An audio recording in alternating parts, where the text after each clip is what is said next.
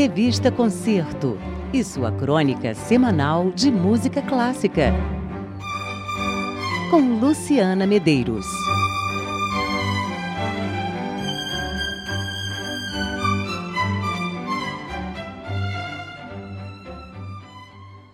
Noite, Sidney. Boa noite aos ouvintes do Antena MEC.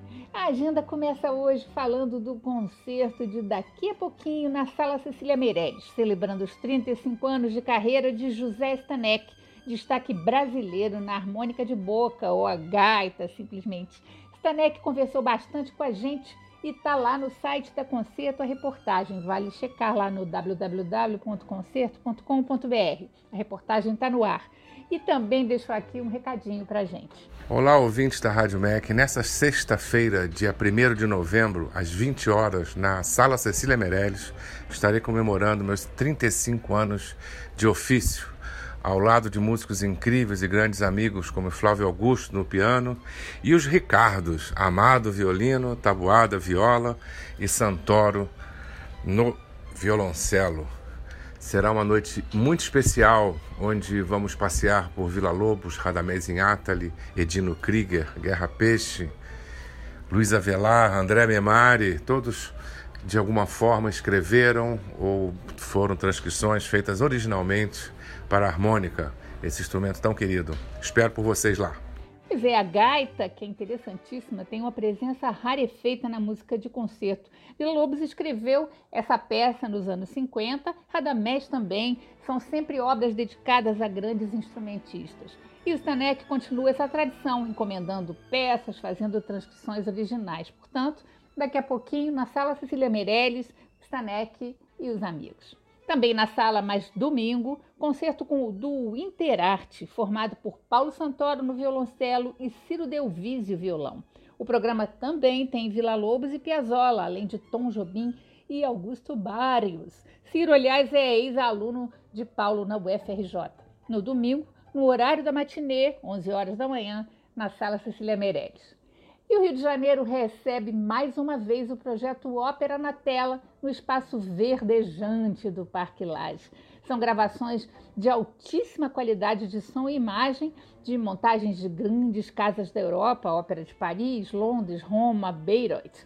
O projeto é da dupla Christian e Emmanuel Boudier. Emmanuel mandou um recadinho para gente aqui. Pelo quinto ano, o Festival Ópera na Tela voltará a ocupar o romântico cenário do Parque Lage em um telão onde serão apresentadas 12 óperas filmadas entre as melhores produções europeias recentes o som é perfeito, a qualidade das projeções é máxima e é um lugar romântico e muito confortável. Tem espreguiçadeiras, tem um barzinho, é, no intervalo podem é, comer, beber.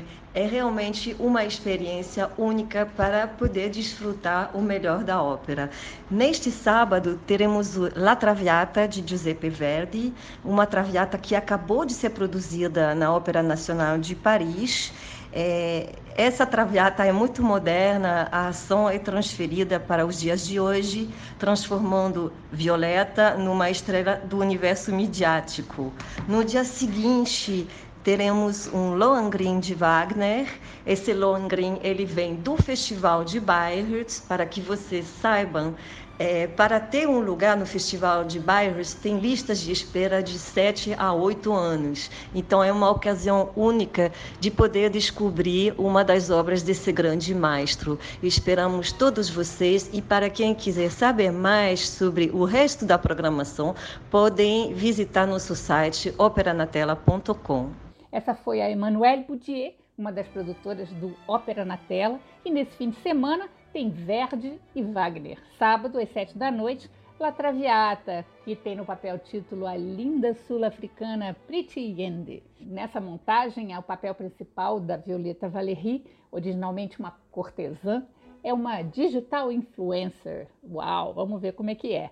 Foi gravada na Ópera de Paris agora em setembro, no final de setembro. E no domingo, às seis da tarde, tem Lohengrin, de Richard Wagner, uma montagem de Bayreuth, o templo da música wagneriana, no Parque Lage.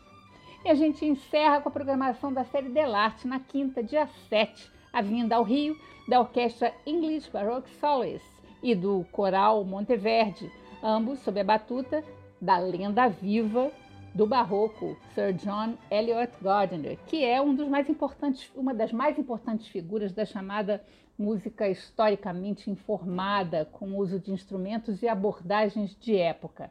Eles tocam no Teatro Municipal do Rio às 8 da noite, Purcell, o Stabat Mater de Scarlatti, a Missa de Monteverde e um oratório de Giacomo Carissimi, uma verdadeira viagem no tempo.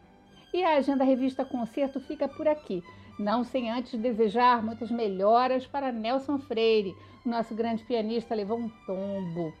Como foi fartamente noticiado, quebrou o braço direito e vai ficar no estaleiro três meses. Mas estamos torcendo pela completa recuperação o mais rápido possível.